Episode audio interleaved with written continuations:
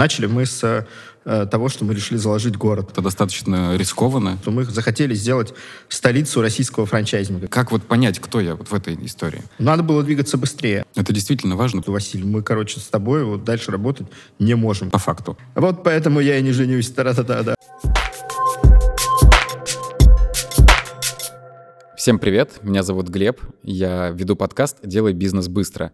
Сегодня у нас в гостях Василь Газизулин, основатель компании Топ Франчайз. Василь, привет. Привет, привет, Глеб. Расскажи о себе. Меня зовут Василь Газизулин, я руководитель компании Топ Франчайз, а, и мы занимаемся созданием, продвижением франшиз. А, то есть ты делаешь франшизы? Совершенно верно. Ты продаешь франшизы по франшизе? И так тоже, но мы продаем франшизы через наш маркетплейс, B2B маркетплейс франшиз номер один в мире, и также наша команда занимается созданием франшиз. 10 лет твоему бизнесу? Да, нашему маркетплейсу 10 лет в этом году, да. Как ты решил создать этот бизнес? Идея по созданию вообще вот этой истории, да, что сообщество франшиз и так далее, нам пришла, когда мы развивали бренд «Экспедиция». Мы много ездили по миру, э, мы практически не общались с э, сообществом франшиз в России, мы были очень самовлюбленные, в общем, мы думали, что мы только одни молодцы. Но мы стали смотреть на то, как устроен мир, э, много были в других странах, в Европе, в Америке и так далее, и увидели, как эта индустрия там развивается. И после, наверное, там десятикратных каких-то таких инсайтов, да, то есть мы решили э, сделать что-то свое. Начали мы с э, того, что мы решили заложить город, вот. И финальное решение по закладке этого города мы сделали, опять же, в этом мире, вот. И реально это была наша амбиция, это все можно прогуглить, просмотреть, э, все цепочка репортажей о том, как э, мы основали его, как мы там делали первые пресс-конференции, о том, как проект провалился, о том, как там все равно был построен э, православный храм, потом, как там запустился агростартап, э, э, фудтехи, там, пасека. Ну, в общем, вся эта цепочка нас в моменте вот поджига, да, привела к тому, что мы захотели сделать столицу российского франчайзинга, как бы это ни звучало сейчас, да, то есть вот эта идея была реально мы вложили несколько миллионов долларов в эту историю, но по факту наш город сейчас представляет из себя э, в Сибири, в Томской области, одной из самых важных туристических достопримечательностей этой области, Томской самым большим трафиком вне города. Конечно, столицы не получилось, скажу честно, пока, да, там, вот, но э, мы э, так решили, что ну, сделаем пока просто сайт-агрегатор. Ну, типа, соберем все прекрасное в России. Э, это был проект просто на энтузиазме. Мы его сделали э, вместе с моим партнером Витей Большаковым. И каждый занимался пока своими делами, ну, в основном работая в экспедиции. Сайт начал расти, короче говоря. То есть мы сделали э, хорошие истории благодаря тому, что мы уже на тот момент, это был где-то 2010-2013 год, вот все эти три года мы упражнялись в e-commerce очень хорошо и много продавали товара в интернет-магазине нашем экспедиция. Ну, и мы тогда уже осознали, что такое e-commerce и что такое быть номер один выдачи по твоему ключевому слову. Во франчайзинге все эти навыки оказались нужны, и мы, в общем, с тех пор по запросу купить франшиза номер один в поиске в России и еще в нескольких э, странах на английском языке. То есть, получается, у вас не получилось сделать столицу франшиз? Город, да. Ну, пришлось в офлайне, э, но вы сделали ее в онлайне. В онлайне, да. Сделали e-commerce сначала проект, то есть мы Amazon во франчайзинге. Полноценный, э, по сути, B2B marketplace, где собраны и франшизы, и все сервисы для франчайзинга, и самое главное, что инструменты для инвестора, кто хочет купить франшизу. А, получается, ниша была не занята? У нас всегда были конкуренты, как и в e-commerce, да. Прям но, с самого начала. Да, но это то, что работает до сих пор во многих индустриях, uh-huh. так как наш подкаст призван наших слушателей, да, я уверен, сделать богаче. Такой лайфхак, да, то, что во многих индустриях все еще каменный век. Ну, возьмем там агроисторию или какие-то такие серьезные ниши, там профнастил какой-нибудь, там, не знаю, и так далее мы наблюдаем то, что до сих пор есть лидеры рынка, которые делают это в офлайне хорошо, но э, тема в онлайне не прокопана. Вот, поэтому вот я считаю искренне, почему я занимаюсь своим проектом, да, сейчас вот топ франчайз, то, что в этом десятилетии открыта возможность именно для B2B маркетплейсов, да, то есть в B2C маркетплейсах в основном в мире уже все занято крупными известными брендами, соответственно, да, Amazon, здесь Wildberries, Озон и так далее, а, но они все слабы в B2B, да, где нужна большая компетенция, вот, Поэтому эта ниша, она и по миру тоже вызывает интерес инвесторов, и мы в ней работаем осознанно. Еще интересный момент. У вас же фактически технологичный и IT-бизнес по факту. Мы глобальная IT-компания. Но у вас нет IT-команды как таковой? Она есть э, на аутсорсе. Вся. На аутсорсе да. Все, да? Ну, мы всегда так работали. Это ценность, которая заложена в нас, и стиль бизнеса в группе компании «Руян», которая дорожила минимальным количеством сотрудников в штате всегда, и максимум научилась отдавать на аутсорс. А признак, ну, как бы причина работы успешной на аутсорсе — это доверие все-таки, да. Доверие к подрядчикам. Это действительно важно, потому что, ну, у меня IT-бизнес, мы да. делаем все полностью in-house, и отдавать такую, скажем, трепетную часть на аутсорс, это достаточно рискованно. Да, совершенно верно. Это тоже имеет э, основания, да, мы это тоже уважаем, поэтому это такой стиль, да, ну, уровня, наверное, и критичности, и всего остального, поэтому у нас он такой. То есть вы уже с подрядчиками, не меняя их, также 10 лет работаете с одними и теми же?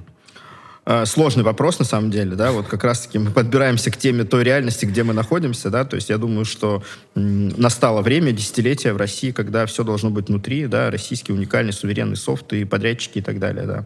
А что было самое сложное вообще вот на старте или, может быть, даже сейчас для тебя в создании вот этого бизнеса? Самое сложное, мне кажется, у предпринимателя все-таки это три основные вещи, где он так или иначе должен стать супер молодцом. Первая вещь — это амбициозность. Где ты должен обладать определенным уровнем амбициозности. У меня с этим всегда все было в порядке. Моя любимая поговорка в нашем бизнесе это то, что когда Филипп II там выходил все время из туалета, он говорил, что над моей империей не садится солнце, да, то есть он говорил, что типа это он говорил о своей испанской империи, когда Колумб открыл Америку уже и так далее, вот. Он осознал и убедился, что шар все-таки круглый, и вот он для себя такой мем сделал, вот это наш мем, короче говоря, да, над нашей империей не должно садиться солнце. Еще есть одна история гениальность, ну, то есть то, как работает твоя команда, твои подрядчики, твои, вот в твоем случае, да, э, сотрудники, кто внутри, ты должен собирать э, гениальную команду, ты должен сам генерить гениальные мысли, как бы это ни звучало, да, ну, апеллировать к этому. С этим у меня тоже проблем нет, честно говорю, вот, и, в общем, э, и не наблюдается. Но третья история, составляющая успеха, это настойчивость, да, то есть это когда ты в общем, возлагаешь какие-то ожидания, исходя из своей гениальности и амбициозности, они не сбываются, короче, да, и ты должен э, делать так, чтобы они сбылись, и вот эта вот настойчивость, это самое сложное, на мой взгляд. Я еще знаю, что у тебя достаточно распределенная команда, то есть у вас как нету как такового офиса, то есть да, вы да, да. перешли в это, в это состояние еще до того, как это стало мейнстримом до ковида, да? Да, до ковида меня бесили офисы всегда, соответственно, и мои же офисы, которые я организовывал и так далее, уже очень давно, поэтому я всеми силами старался из него сбежать, и у меня это удалось, я считаю. Вот. Э, у нас гибридная команда, есть люди, которым офис нужен, которые говорят, что ну, нужны моему партнеру, например, да, он говорит, что не может работать, когда дети там рядом бегают и так далее. Ну да, да, это нужно иногда. То есть э, сейчас то та история, когда все гибридное, да, то есть начинается. Mm-hmm. И гибридная занятость у сотрудников, и э, гибридная занятость у предпринимателя, по сути. Вот. Поэтому м- надо учиться работать удаленно. А ты считаешь это эффективным? В нашем случае, да. А как вы управляете командой? Какие-то системы, CRM или все в чатах? Почта, может Опираясь быть? на э, три вот эти успешные факторы, да. То есть, Все сразу, да? Да, ну то есть э, мы, конечно же, проводим планерки, да, конечно же, мы проводим объединяющие мероприятия, и, конечно же, всего этого недостаточно для того, чтобы научиться работать удаленно. Раньше, последние 3000 лет, пока люди ведут бизнес и об этом делают какие-то заметки и там друг другу рассказывают, раньше вот там на глиняных табличках рассказывали, да, там вот сейчас э, э, мы в подкасте, в общем, вот, но, да, ну, в общем, такого не было. Ну, то есть была какая-то другая история, то есть был там путь, например, да, там купцы uh-huh. ехали, ну, по сути, он на полгода на удаленке, да, там Афанасий Никитин уехал в Индию, вот, а бизнес должен остаться, который у него куда, откуда он уехал, да, его там лавочка какая-нибудь там или склад. Так что сейчас чуть-чуть по-другому, информация быстрее распространяется, но я могу достоверно подтвердить, что это возможно для тех, кто планирует построение команды, стоит посмотреть историю там любых стартапов талантливых. То есть, когда пришли покупатели а, Аську покупать, да, uh-huh. ну, как первый там мессенджер в истории, там в офисе стояло три стола, там где-то в Израиле, по-моему, да, там сказали, все, что ли, это офис, как бы, да, ну да, что, как бы, там, нам ничего не надо, все в облаке. Но ведь э, топ-франчайз не, не стал таким вот, как он есть сейчас с самого начала. Были же, наверное, какие-то точки изменения, пивоты. Да, да, да, конечно. Ну, я так скажу, что Пивотов у нас особо не было, то есть мы как бы знали, что если ты номер один в своем ключевом слове, то ты будешь всем нужен, без работы не останешься.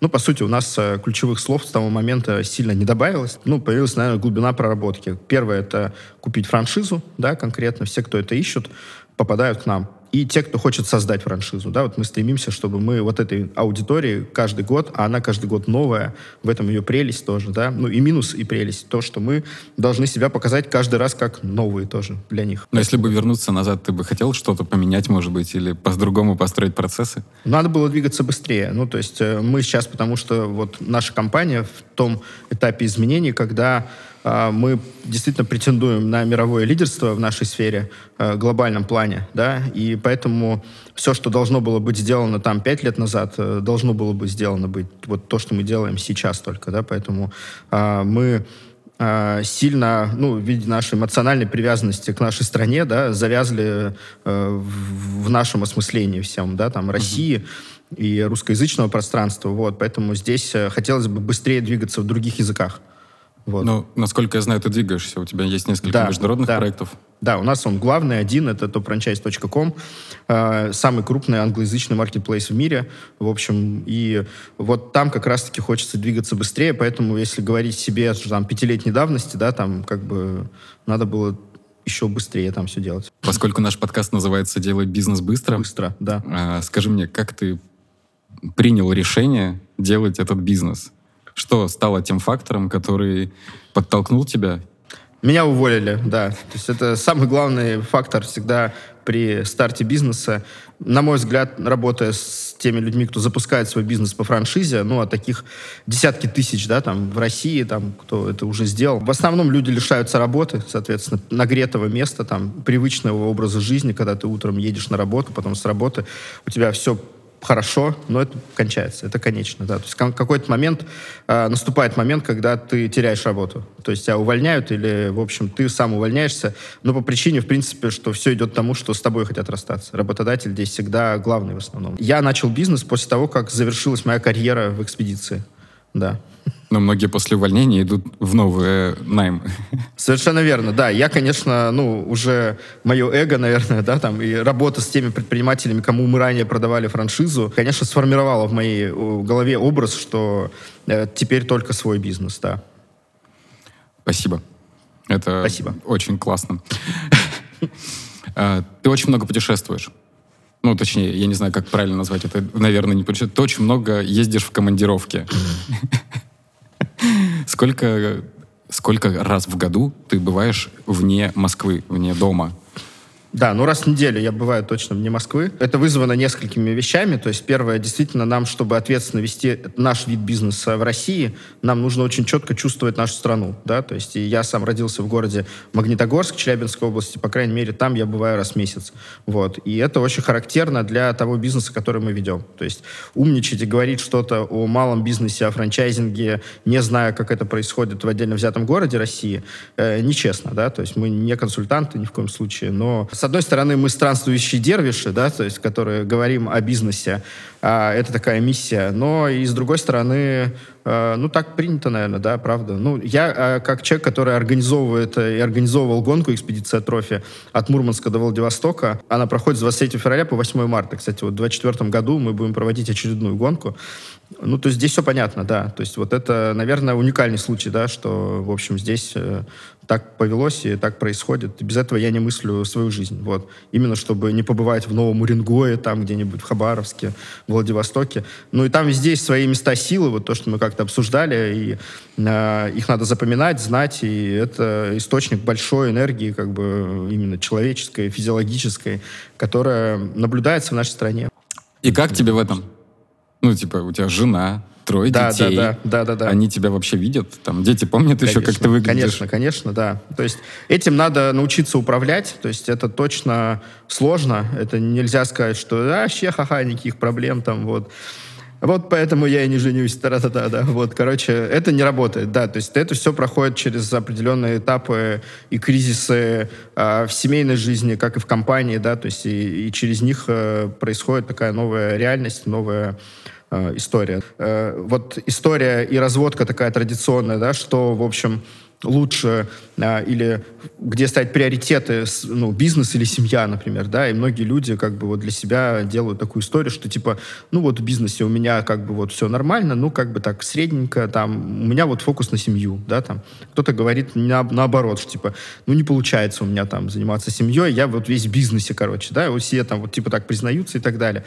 Но правда заключается в том, что у лидера, у сильного человека, конечно же, все должно быть талантливо. И принцип не или семья, или бизнес, или российский рынок, или международный, да, а союз «и» — это характерная черта лидера, поэтому в семейном отношении и в бизнесе здесь союз «и». То есть и, и семья, и бизнес, да. Ты стараешься держать баланс, получается? Ну, это сложно сказать балансом, конечно, да. То есть, ну, стараешься. Да, да, но стараться надо, конечно, да. Ну, и насколько я знаю, твоя жена, она тебе скорее партнер, в плане Ну, по такой... факту, конечно, у нас есть партнерский бизнес даже, франшиза компании «Братья Чистова», которым занимается вот наша семья, да, вот конкретно родители моей супруги.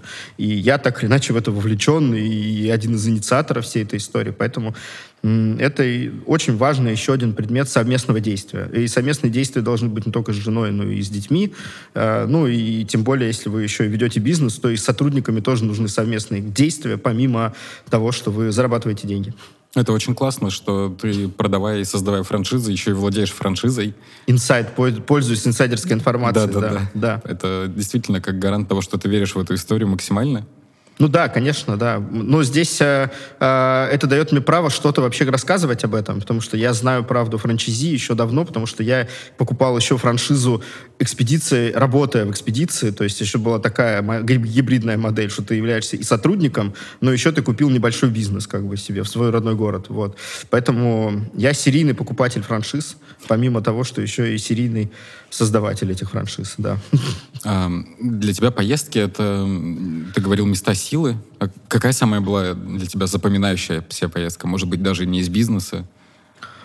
А, нет, ну, их много запоминающихся, конечно. Ну, такая, тех, которая, которые... ты знаешь, ложишься спать и такой вспоминаешь да. эту историю, и тебе приятно. Да, да, да, да. Есть несколько мест действительно классных в мире и в России, которые я ценю и стараюсь в них периодически бывать. А, одно из них, естественно, это маяк в Владивостоке, где кончается наша гонка экспедиция Трофи. И а, это бухта Золотого Рога, это крайняя точка России, соответственно, да, вот это действительно место силы, там плавают морские котики, там и, в общем, Тихий океан, вот. А, из недавних мест, которое для меня проявилось в том же месте, да, это остров Русский и Дальневосточный федеральный университет. Это просто классное место, всем рекомендую там оказаться, побывать.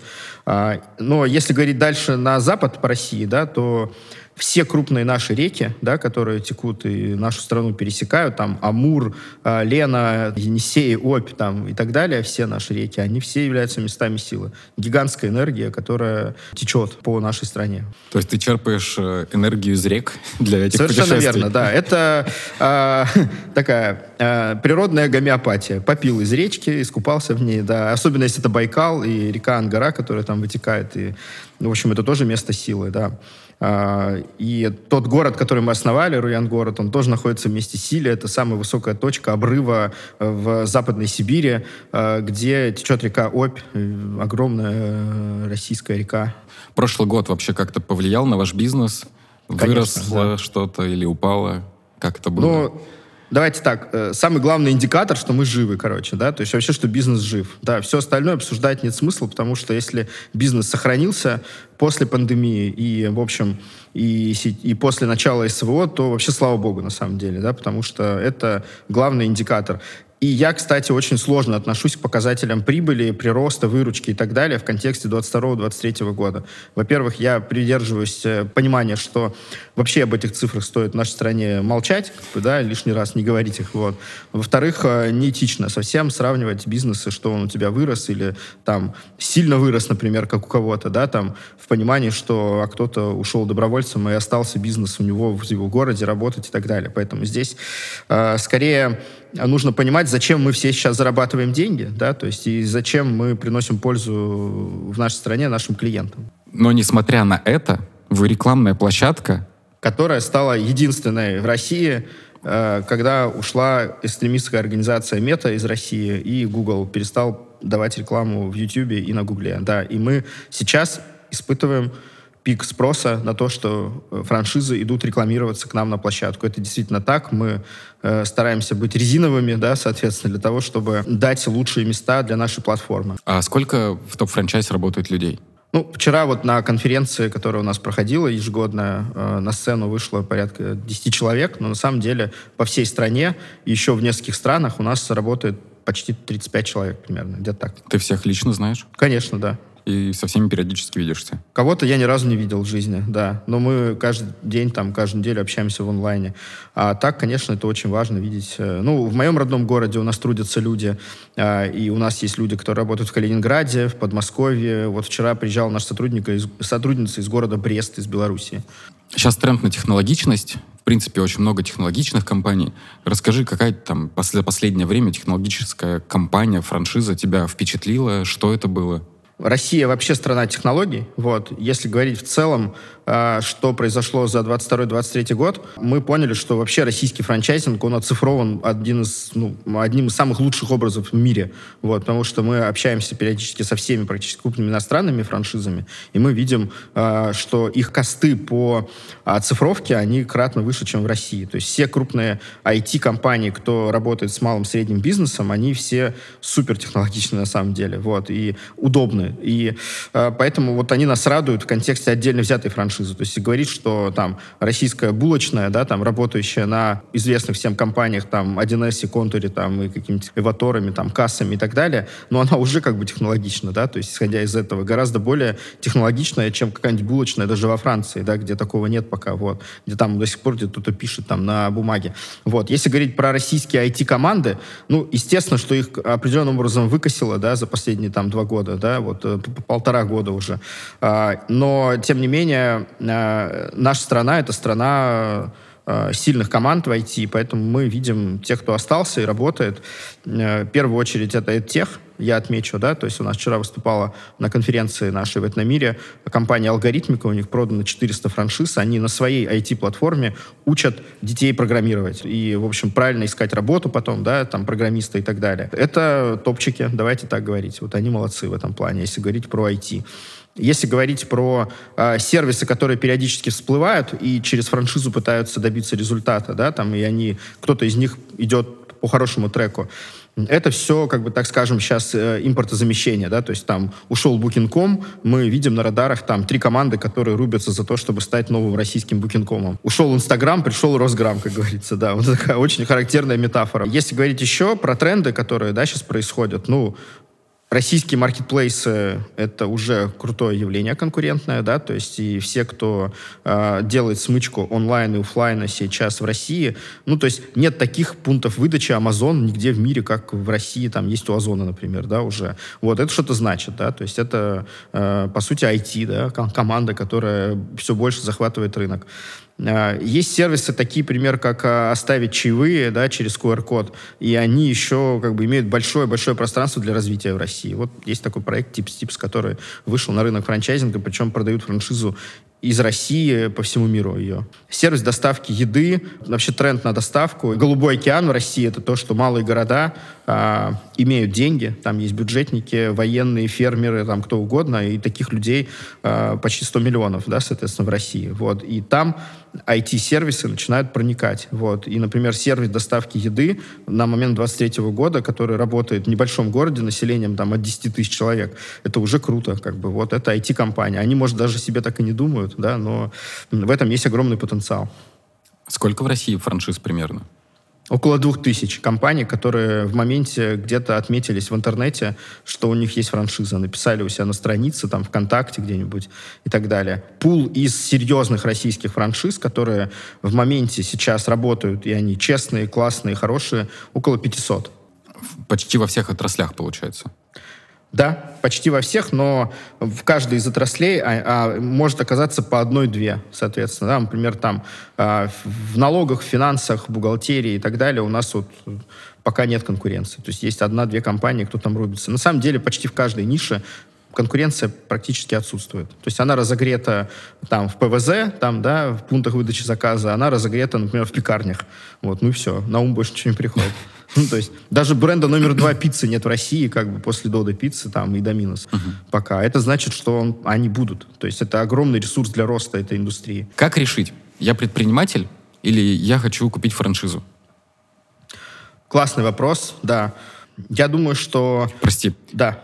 Чем вообще отличается вла- покупатель франшизы от предпринимателя? Наверное, даже так вот вопрос правильно задать. И как вот понять, кто я вот в этой истории? Ну, то, что объединяет для начала, да, то, что есть предприниматели, кто имеет свои бренды и еще покупает франшизу, например, да. Это люди, которых объединяет одна история, это ответственность за других людей, вот, за своих клиентов и за а, своих сотрудников, вот, за свой продукт. Те, кто эту ответственность проявляет и уделяет этому, этой задаче времени больше, чем 8 часов в рабочий день, да, те предприниматели, те, которые э, четко ставят грань, что я в рабочую смену отвечаю за это, а потом мне лучше не звонить, я там с детьми или там я отдыхаю, то это наемные сотрудники, да, это главное вот, вот раздел такой, да, что вот здесь вот такие люди, здесь вот такие в современных реалиях, мы сейчас в 23 году, там, 21 века говорим, да, там, что начинается гибридная модель, да, люди начинают в голове вот это совмещать, потому что то, что, о чем вещал Ричард Брэнсон, там, бросай все и делай, там, и так далее, он э, хайпил, по сути, на вот контрасте, да, что uh-huh. ты там работаешь на дядю, а тут ты, типа, крутой предприниматель. Ну, и все, кто в России эту тему, как бы, толкает, да, они, как бы, вот принципиально почему-то говорят, что надо вот решить и вот этот раздел сделать. Я так и сделал.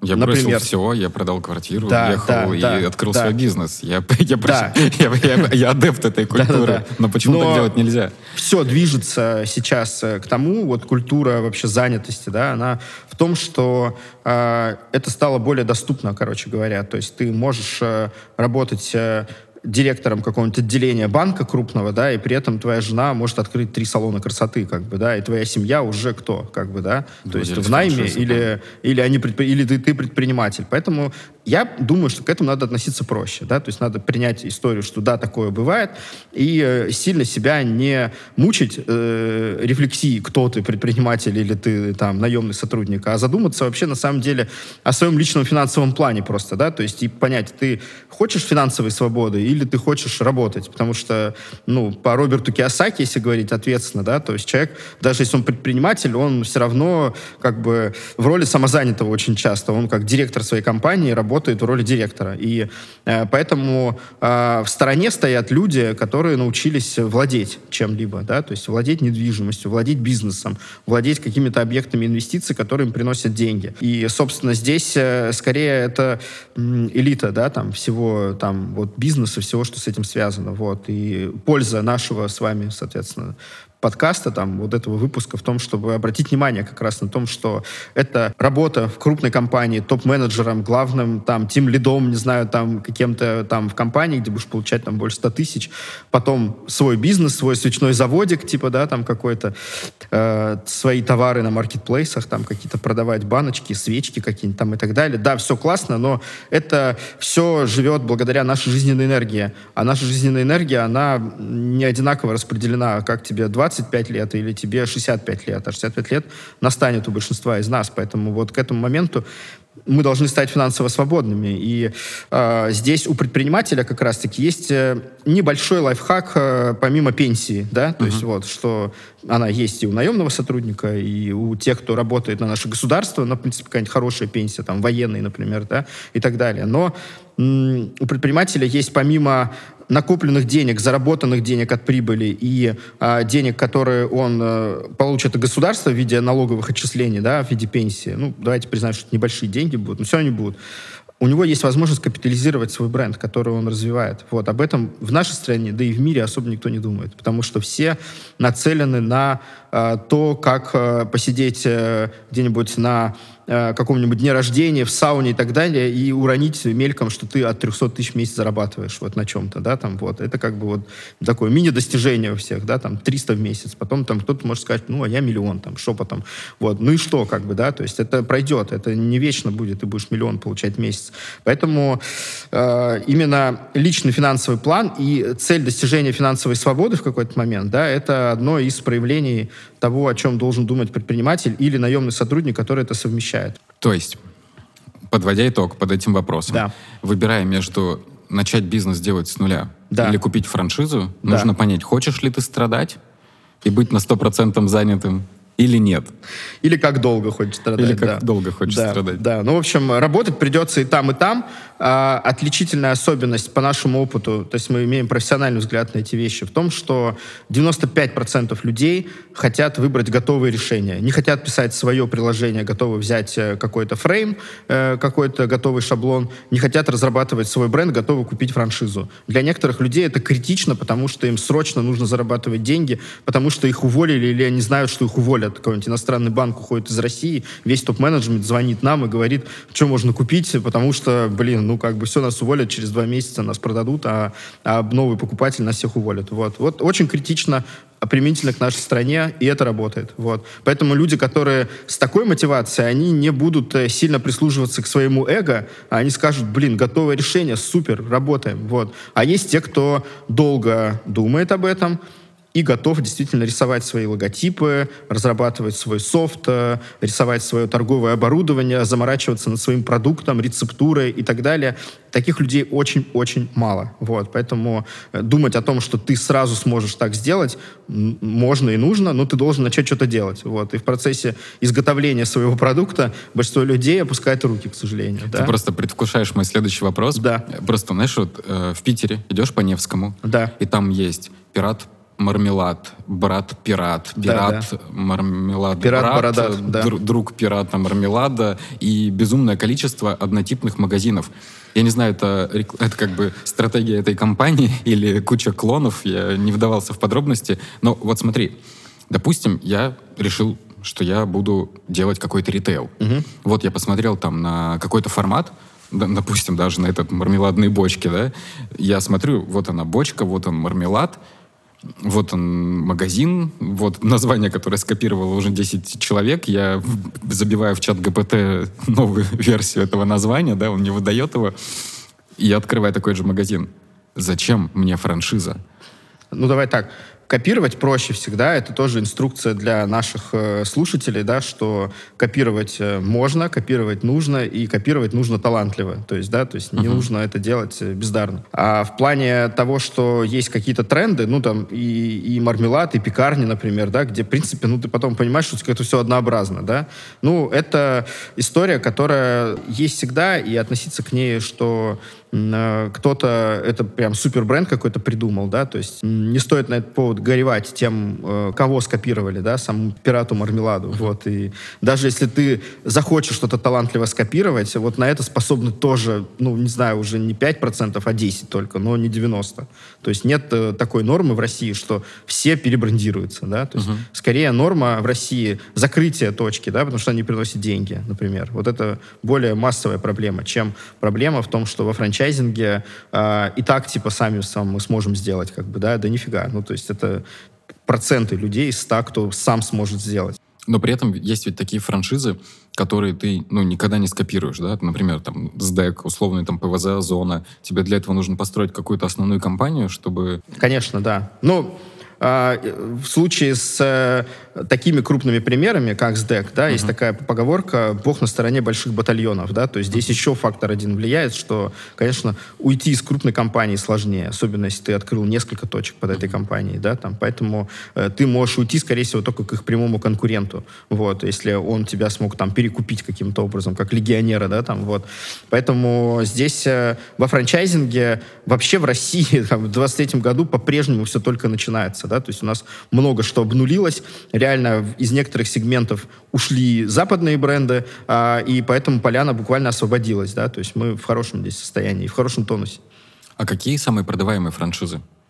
До, самые дешевые, да. До, до этого и в этом году. Давай вот так вот проведем черту на самом деле, я бы не сказал, что именно СВО, да, там, или даже пандемия, она что-то убрала с рынка, да, то есть uh-huh. с рынка убирает э, больше технологий uh-huh. или вносит новые uh-huh. какие-то данные, да, а не э, глобальные политические или там вот события, конфликты, да, какие-то, или пандемия, а, потому что тренд э, урбанизации и то, как люди проводят время в своих вот этих ячейках, да, там, в квартирах называемых, uh-huh. он более сильный, чем любые, соответственно, там, события, да, поэтому э, мы видим конечно же, что рвет доставка по-прежнему, да, то есть насыщение в доставке в нашей стране не наблюдается. Это только, наверное, в центре Москвы где-то, можно сказать, что уже все занято, а в центре там Кирова это не так, и в Кировской области там какой-нибудь город Кирово-Чепецк, да, там тоже еще Голубой океан, можно работать доставки.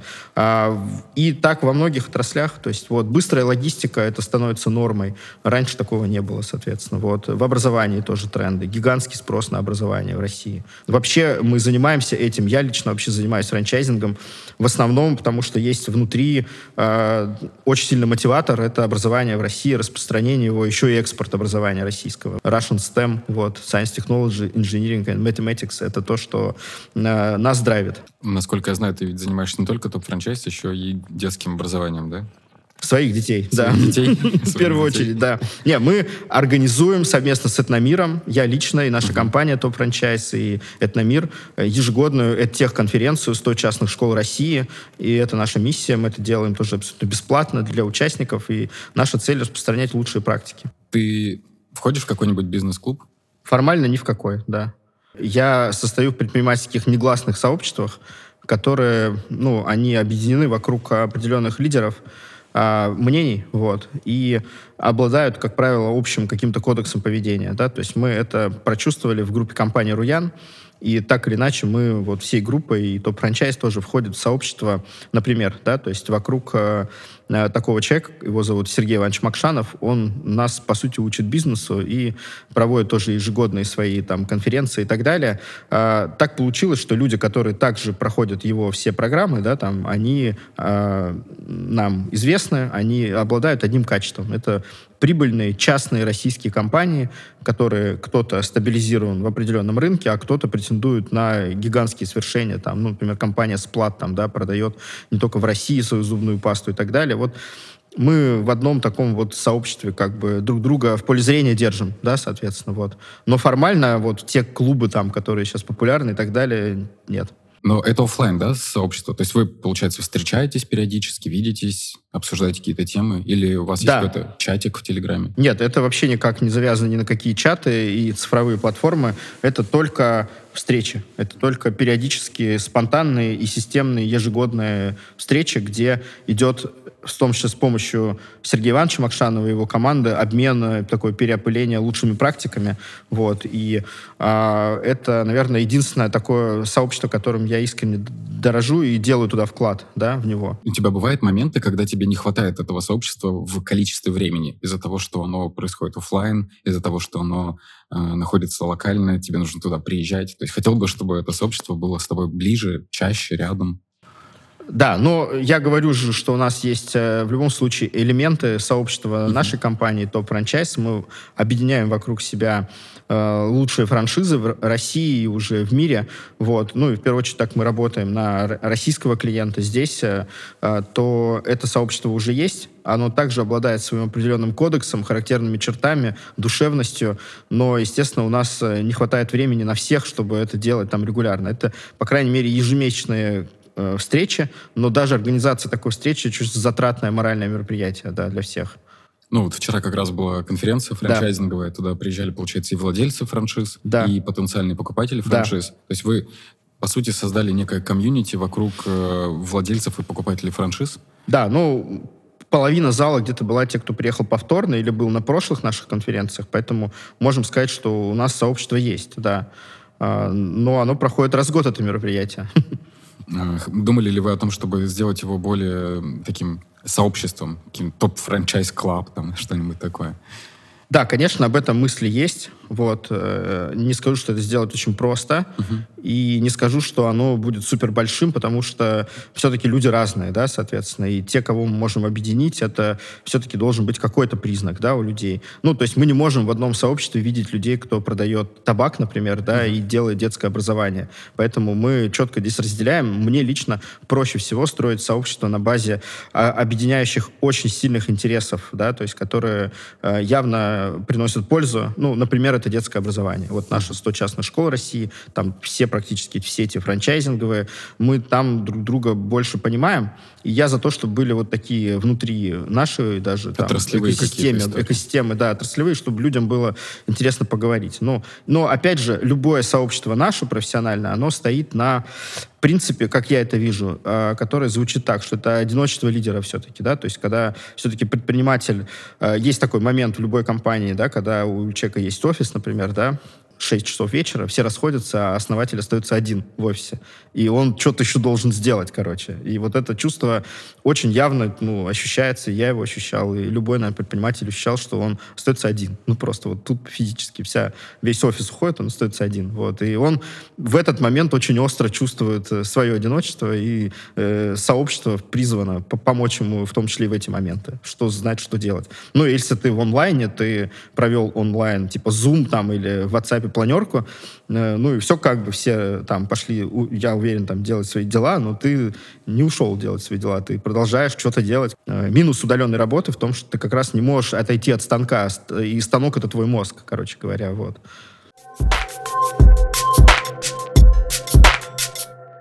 Василий еще является автором книги. У него есть книга «Вырасти с франшизой», и мы хотим разыграть эту книгу среди слушателей этого подкаста, смотрителей этого видеоподкаста. А, условия простые. Нужно написать а, свое место силы или место силы, в котором вы определенно точно знаете, что там достаточно силы, потому что Василий много ездит, он обязательно посетит это место. Он выберет субъективно то самое место силы, которое ему приглянется, и победителю этого конкурса мы просто отправим книгу «Вырасти с франшизой».